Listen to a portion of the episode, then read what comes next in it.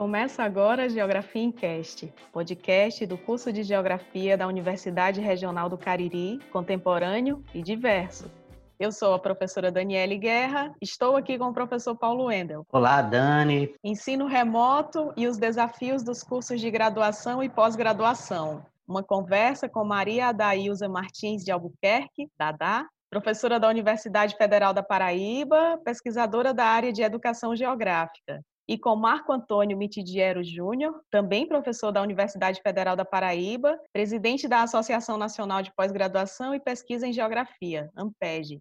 Olá, professores. Professor Marco, professora Dada Martins, sejam bem-vindos ao nosso podcast. Como vai? Obrigada, né, pelo convite. Como vai? Agradeço o convite. Para nós é uma honra. Geografia em Cast pelo mundo. Você sabia que já transpomos fronteiras, cruzamos oceanos? Pois é, e agora chegamos à Terra da Rainha. Temos registros de audiência em todas as regiões brasileiras e em 22 países dos cinco continentes. Chegamos até a Alemanha, África do Sul, Angola, Arábia Saudita, Bélgica, Canadá, Chile, Colômbia, Emirados Árabes Unidos, Estados Unidos, Finlândia, França, Guatemala, Índia, Japão, México, Moçambique, Nova Zelândia, Peru, Polônia, Portugal e Reino Unido. Professores, ensino remoto e educação à distância. Quais as diferenças e como lidar com essa nova realidade? Posso começar, Marcão? Dá, dá, por favor. O que é mais importante entender que diferencia os dois pontos que você levanta é que o ensino remoto ele é um arranjo que está sendo construído nesse momento, enquanto que a educação à distância ela é uma modalidade, de certa forma, que já é uma realidade para a sociedade brasileira, em especial para as pessoas que moram em cidades muito pequenas, que não têm instituições de ensino superior ou em lugares muito distantes de grandes cidades, como algumas áreas da Amazônia, que mesmo no interior do Nordeste, a minha cidade Mauriti, várias pessoas fizeram curso com educação à distância, mas é uma modalidade já estabelecida. Ela tem seus ritos, ela tem sua estrutura normativa. No entanto, parte do que está sendo utilizado como esse arranjo da educação remota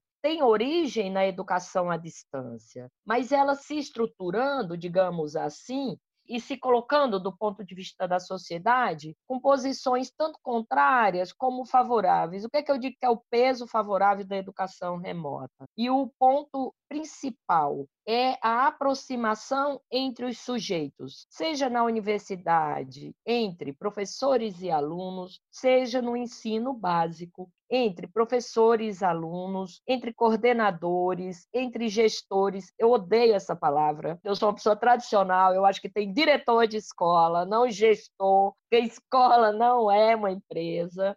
Então, entre os diretores de escola, coordenadores, professores, e a mesma possibilidade, a gente uh, recorrendo a ela para as reuniões nas instituições de ensino superior. Eu defendo essa aproximação, inclusive, com os alunos, por conta do desaparecimento dos alunos das nossas vidas e de nós nas vidas deles. Nós precisamos fazer esse contato. Mas, ao mesmo tempo que esse ensino remoto possibilita essa aproximação, ela é muito excludente. Por quê? A educação remota, ela requer momentos síncronos e assíncronos. Como fazer, em especial os momentos síncronos, se os alunos, nem todos, têm acesso à internet. Então, esse é um problema fulcral, digamos assim, da educação que, ora, vem se arranjando.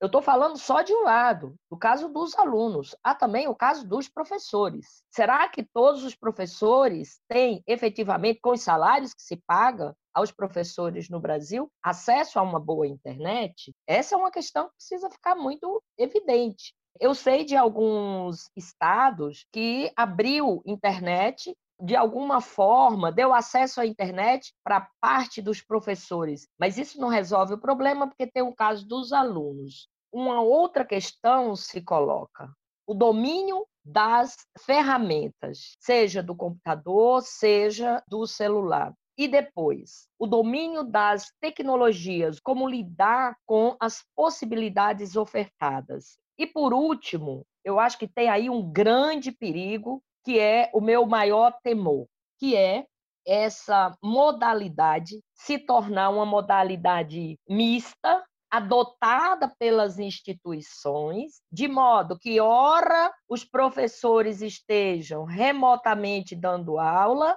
e para isso eles podem ganhar muito menos, Observe o perigo que é esse modelo ser incorporado às práticas efetivamente educativas de sala de aula. E esse é um projeto do neoliberalismo. Então, a gente precisa ter muito temor com relação a isso. A gente precisa enfrentar essa questão, porque daí o nosso trabalho enquanto professor vai se tornar cada vez mais precarizados. Nós seremos professores à distância. E quanto vão nos pagar? Quem vai pagar a nossa energia, a nossa internet para estarmos em casa dando aula, seja para a escola privada, seja para a escola pública, seja para o ensino superior? A minha casa não é meu lugar de trabalho. O meu lugar de trabalho é a universidade. O meu contato com os alunos se dá em uma instituição. Então, isso, eu acho, são pontos que é preciso serem pensados na hora de fazer uma discussão sobre a educação remota. É isso, Marcão, te passo a bola. Obrigado, Dada. Eu vou responder baseado numa carta publicada pela Ampeg, uma carta que é fruto do debate com os programas de pós-graduação, pensando a pós-graduação, mas que serve para a gente pensar essas atividades remotas em geral. Né? Mas queria, porque é uma carta que deriva de debate com muitos professores, basicamente com 60 programas de pós-graduação, então muitas opiniões para responder essa questão do ponto de vista das diferenças, nós adotamos alguns princípios, três princípios. O primeiro princípio é que a atividade remota não substitui, e eu vou ser enfático agora, em hipótese alguma o ensino presencial, o ao vivo e a cores da sala de aula. Então, não substitui. E não substitui por diversos motivos. O primeiro de tudo, que é o princípio básico da escola, que vai até a universidade, que é o da socialização. Não substitui nem a estrutura física da universidade ou da escola, o banco, a cantina e a sala de aula e o quadro, ou o quadro negro, que na verdade é verde, ou hoje o projetor de slide, não é substituído pela aula à distância. A escola e a universidade é um lugar de troca de experiências e de debate. Então, não substitui. Segundo princípio, para diferenciar, como a Dada já disse, eu só vou referendar no seguinte: o EAD ele tem bases pedagógicas e legislação diferente. O ensino à distância já existe há muito tempo. Teve a alfabetização por radiodifusão na década de 50 e 60. Dom Helder Câmara, arcebispo de Olinda e Recife, lá na década de 50 já apoiava isso para alfabetizar e conscientizar também o povo distante, o homem rural, a mulher rural. Então já vem de um tempo. Só que o EAD tem bases diferentes no qual os professores, na sua grande maioria, não são formados para isso. Mas aí você poderia me perguntar, ah, então se a gente formar, a gente pode fazer? Segundo o princípio 1 um, de que EAD não substitui a aula presencial, não. Né? Mas nos, nos munia para uma realidade de uso de plataforma virtual que é irreversível. Isso não quer dizer que seja para substituir a escola, mas para nos colocar em contato, para ter debate, para ter encontro de grupo de pesquisa, para os alunos do ensino médio, por exemplo, se reunirem com outros alunos de ensino médio, tudo isso é fantástico, mas isso não quer dizer que vai substituir a sala de aula. E terceiro princípio que nós temos que levar em conta discutir isso levando em consideração a posição dos alunos. Ah, mas a pós-graduação é mais fácil, de fato, mas no caso da escola, alunos e os pais e os responsáveis estabelecer um mínimo de discussão para tomar decisões sobre como fazer nesta excepcionalidade que nós estamos vivendo, que é a pandemia. Então, levar em consideração os alunos e pegando o que a Dada disse, a diferenciação social que é tão marcante nesse país, que desencadeia numa diferença de acessos às plataformas virtuais e às estruturas que estão permitindo nós aqui hoje gravar esse podcast numa plataforma onde a gente está se vendo. Não é todo mundo, é diferenciado não é? de várias formas, de classe, de região, E outra diferenciação que eu acho absolutamente importante, né? Temos que levar em consideração que a casa é o espaço da vida, da família, não é o espaço da escola e nem do trabalho. E aí eu engato para as mulheres o ensino remoto e o trabalho remoto, as complicações são maiores. Como eu estou aí à frente da Ampeg, liguei para duas professoras para convidar para mesa redonda virtual. E live é para show, que é muito bom, vamos assistir. Mas eu fui convidar duas professoras que eu mal consegui completar a ligação para elas, porque uma tinha três filhos e outra tinha dois filhos pequenos.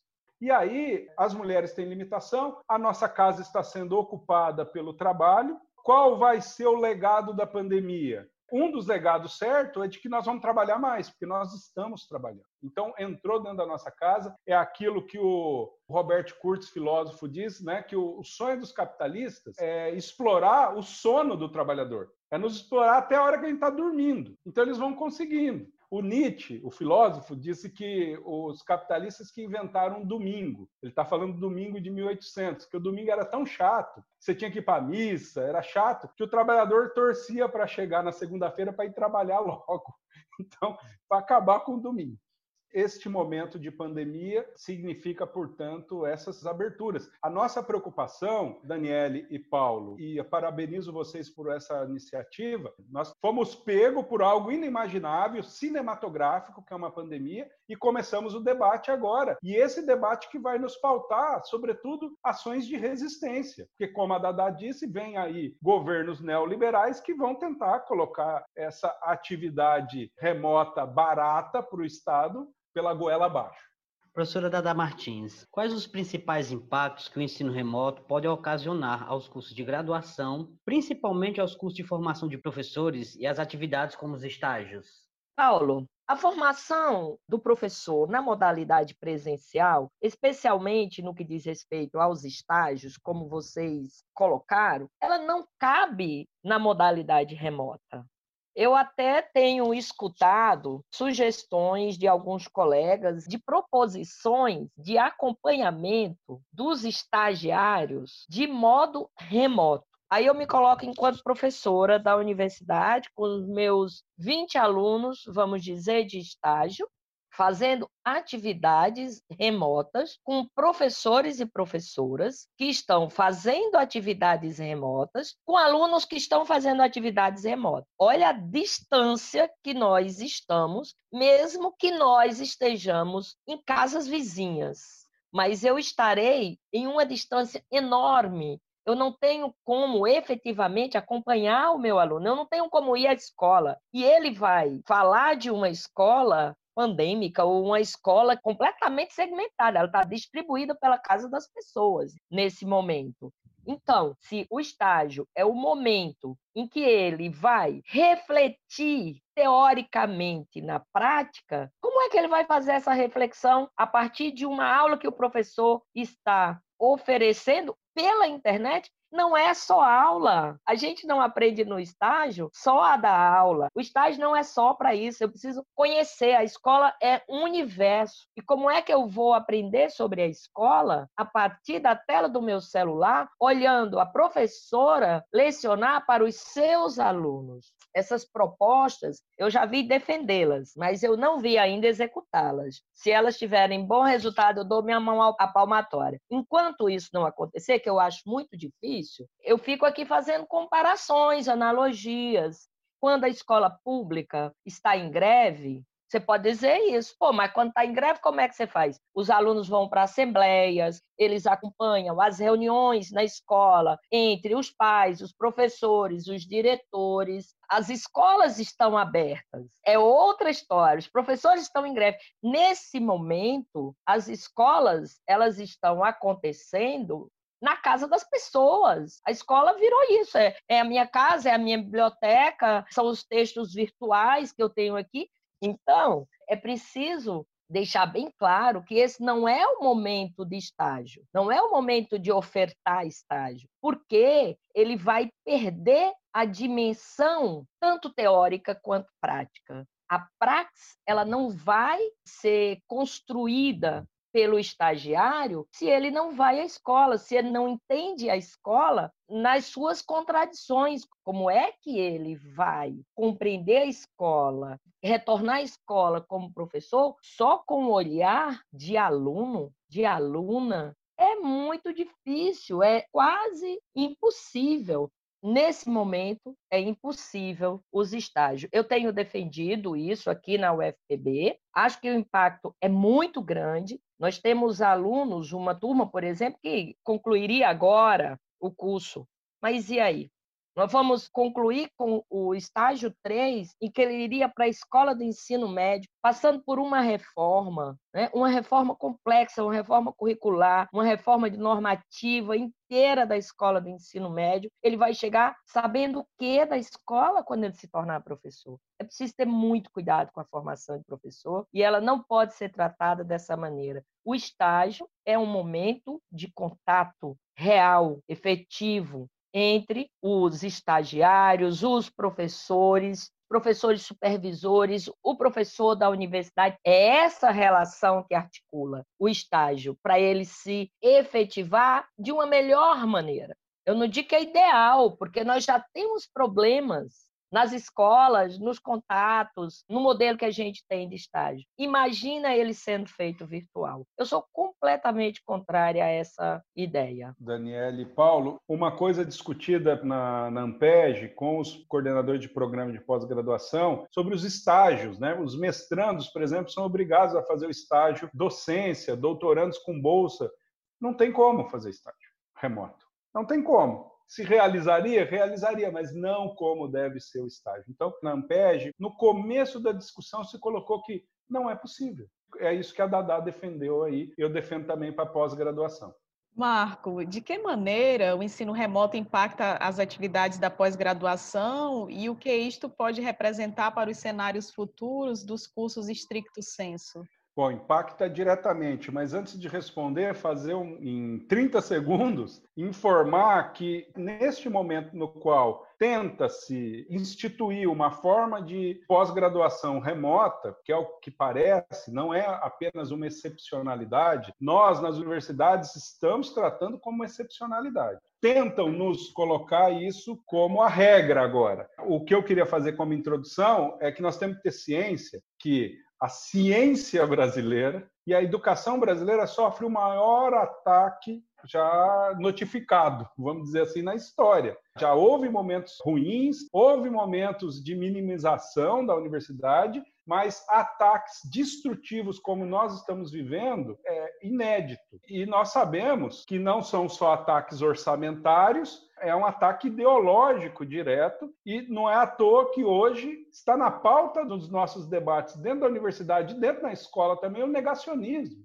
que nega tudo, nega a ciência, nega a escola, esta produção de conhecimento está sendo atacada em todos os âmbitos do golpe político que vivemos em 2016 e, sobretudo, neste governo negacionista que nós vivemos agora. Então, como que vai o EAD para pós-graduação? A mesma coisa, não vou repetir, há princípios básicos. Não se substitui aula presencial por aula virtual. Nós sabemos que o público da pós-graduação tem mais autonomia, de fato, do ponto de vista da organização dos seus estudos, porque ele está fazendo uma pesquisa. A aula é apenas uma etapa da formação. Em geral, nos programas de pós-graduação, são poucas aulas, então eles são mais autônomos, de fato. Mas isto não quer dizer que não precisa ter um momento presencial, porque a ciência foi produzida no encontro nas bibliotecas, no momento individual e solitário que todo pesquisador tem que ter, naquelas 10 horas de biblioteca ou de lendo livro que nos dói a coluna, cansa a retina, né? O pesquisador ele é solitário, mas ele é também o sujeito de socialização. E a ciência foi produzida a partir desta socialização. E o ensino remoto não substitui. Vai me dizer que o chat da plataforma virtual substitui o debate, um alto debate epistêmico, teórico, de uma pós-graduação não substitui. Não é à toa que nossos congressos, em geral, se chamam encontro. Então, as pessoas estão juntas e debatem juntos. Nós, geógrafos, sabemos a importância que os congressos têm para a formação da geografia, dos geógrafos. Isso é absolutamente importante. Então, não substitui isso. Eu me recordei aqui do memorável encontro da AGB de 78, que mudou os rumos da geografia brasileira, né? Nós íamos mudar os rumos. O Rui Moreira, o Ariovaldo, o Carlos Walter mandando o WhatsApp. Olha lá, vamos agora boicotar no chat. Não vai, né, gente? Outro ponto da pós-graduação importante para toda a área das ciências humanas, eu posso dizer isso, mas com um rigor maior para a geografia. A geografia nasceu do campo, do trabalho de campo. Já tem gente querendo fazer pesquisa por telefone, WhatsApp e tudo mais. Isso empobrece a ciência. O empírico, aquilo que o Humboldt, né, o pai da geografia, eu acho que foi o Ratzel, o pai da geografia, mas o Humboldt o empiricismo, o homem de campo. Nós nascemos, a geografia às vezes é acusada de ser empiricista, como se fosse uma ciência menor. Nós temos esse lado, nós temos a nossa contribuição teórica, ninguém pode falar contra isso, mas nós temos essa, esse umbigo empírico do trabalho de campo que a vida remota e virtual não vai substituir nunca. E outra coisa, né, que eu queria falar do ponto de vista da estrutura social brasileira, a universidade pública e gratuita era para rico 20 anos atrás. Posso falar pela UFPB. 51% do aluno da UFPB veio da escola pública. A palavra não é muito adequada, mas cheira a revolução botar quem não ia para a universidade dentro da universidade. Portanto, dentro da universidade há uma estrutura social muito mais diversa do que 20 anos atrás. Então, do ponto de vista do acesso às atividades remotas, a mesma coisa que a gente discutiu no primeiro bloco deste agradável podcast, que é não tem estrutura, tem aluno, eu tenho orientanda de mestrado que é da área rural e não tem internet boa, não tem ponto. Né? Então nós temos que levar isso em conta.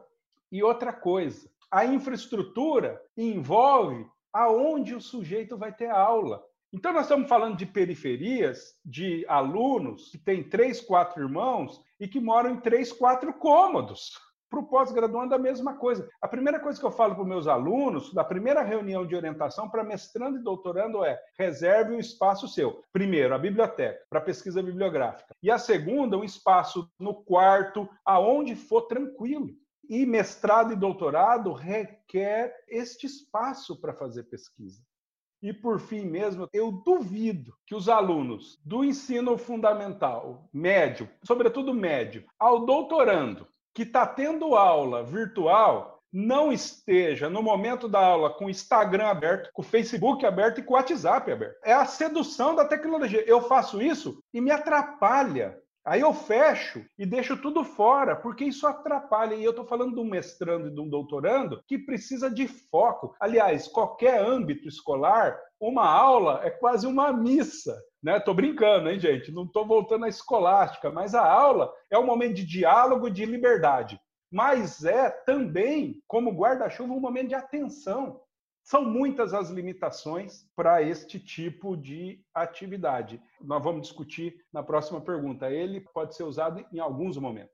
Uma das políticas que tem sido adotada agora por alguns governos é essa falsa retomada à normalidade a partir do ensino híbrido. E de que forma esse ensino impactaria os ambientes acadêmicos da graduação e da pós-graduação, principalmente no contexto político atual em que vivemos? Primeira coisa que não há normalidade, não há regularidade. Modelo híbrido, eu diria que é uma solução precária. Ela não tem fundamentação, inclusive científica. Que condições a escola pública brasileira de qualquer estado, de norte a sul, que condições hoje, com os cortes nos recursos ainda mais, as escolas teriam para receber os alunos, ofertando máscara, álcool em gel, aquela bandagem que eles colocam de não contato, e como fazer com que as crianças não se abracem depois de 150 dias sem se ver. Não tem como as condições sanitárias né, das escolas públicas, as condições mínimas de higiene já são precárias hoje. Série de problemas nos banheiros. Como é que esses alunos vão fazer atividades? Mesmo que seja em um período da semana, um grupo vai, outro não vai. Aí eu estou falando da coisa mais prática, dessa coisa mais rasa. Mas o Estado está jogando nas costas dos pais a responsabilidade de uma atividade que é dele, de um compromisso que é dele. É o Estado que tem que dizer pode ir, não pode ir. E aqui não são os estados, eu estou dizendo, é o Estado brasileiro. Era o Ministério da Educação que tinha que estar trabalhando junto com o Ministério da Saúde tomando essas iniciativas, verificando onde as possibilidades de retorno pode existir. Tem uma outra questão que pressiona é aonde os pais que estão retornando ao trabalho vão deixar os seus filhos. A questão é essa. Eu acho muito difícil os capitalistas, a classe dominante brasileira, né, eles estarem preocupados com a escola pública funcionar ou não funcionar. Não existe essa preocupação. A preocupação é aonde os pobres vão deixar os seus filhos para virem trabalhar para mim. Essa é a questão central.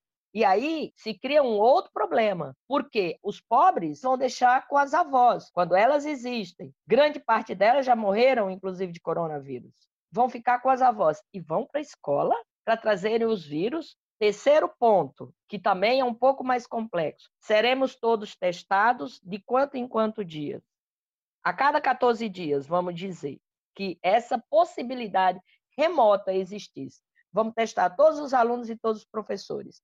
É, o professor de geografia dá aula para todos os alunos. É praticamente com a quantidade de aula reduzida de geografia hoje, um professor de geografia dá aula praticamente todas as turmas, para 150, 180 alunos. E aí, o professor de geografia foi testado positivo com Covid, todos os alunos ficarão em casa? Quem bancará o tratamento de todo mundo? São questões que é preciso ser pensada. Não adianta ficar arriscando a vida das pessoas porque o capital precisa permanecer, tudo tem que continuar. O presidente ainda hoje, novamente, está lá questionando por que os, alguns governadores não abriram ainda todas as atividades. Como assim? Não tem uma proposta que venha desse governo que seja de acolhimento, de compreensão da complexidade do problema. Então, a ideia do híbrido é mais um outro perigo. Se vocês pegarem a BNCC, mas em especial, se vocês pegarem a reforma do ensino médio, o ensino híbrido está lá. Parece que a gente está vivendo um laboratório. O coronavírus ainda possibilitou esse laboratório. Eles estão usando essas referências para propostas futuras. Por que, que vocês acham que agora, no debate sobre as verbas para a educação, estava lá todos os grupos que construíram a base, todos os grupos privados de bancos, todas as fundações, estavam todos eles lutando pelas verbas para a educação. Por quê? Porque esses recursos eles vão ser deslocados para um projeto de financeirização da educação. É aí que eu quero chegar. E por isso interessa o modelo híbrido nesse momento. Esse sim é o modelo que se quer implantar.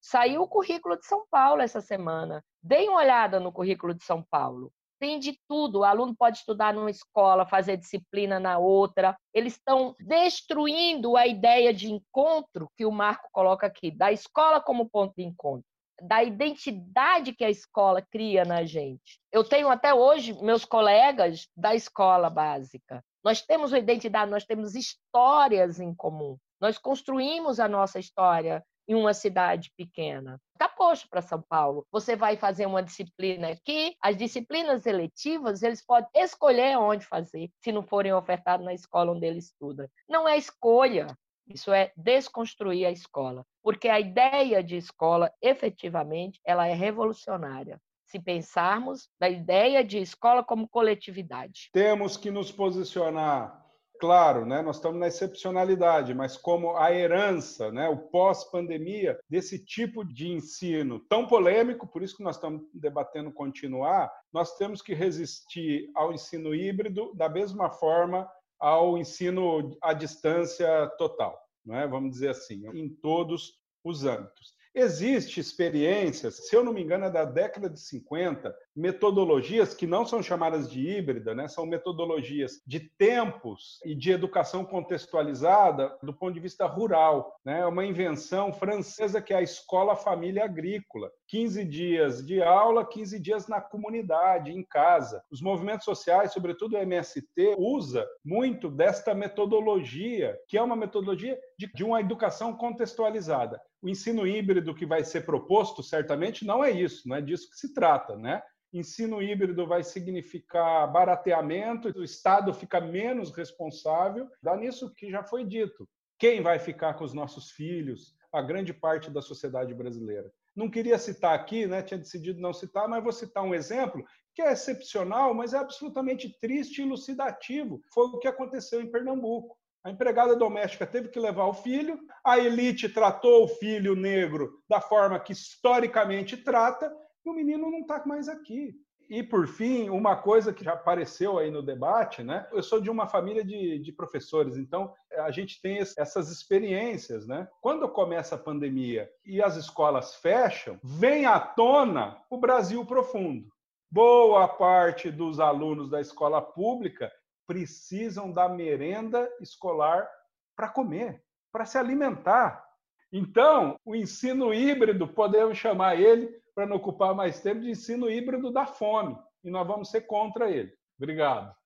Professora Dadá, professor Marco, muito obrigada pela participação de vocês neste episódio do Geografia em Cast, por nos trazer este debate denso, urgente e necessário. Muito obrigada. Obrigado. Obrigada. Obrigada pelo convite. Valeu muito. Um beijo para o povo do Crato. Obrigado. Geografia em Cast é um podcast semanal do curso de Geografia da Universidade Regional do Cariri. Na produção, Contamos também com a colaboração dos professores Glauco Fernandes Vieira e Cássio Expedito Galdino Pereira, e dos estudantes Emerson Monteiro de Souza, Luciano de Amorim Sobrinho. Apoio institucional, Proreitoria de Extensão da URCA e Comissão de Extensão do Departamento de Geociências. Eu sou Daniele Guerra e até a próxima segunda-feira com mais um episódio do Geografia em Cast.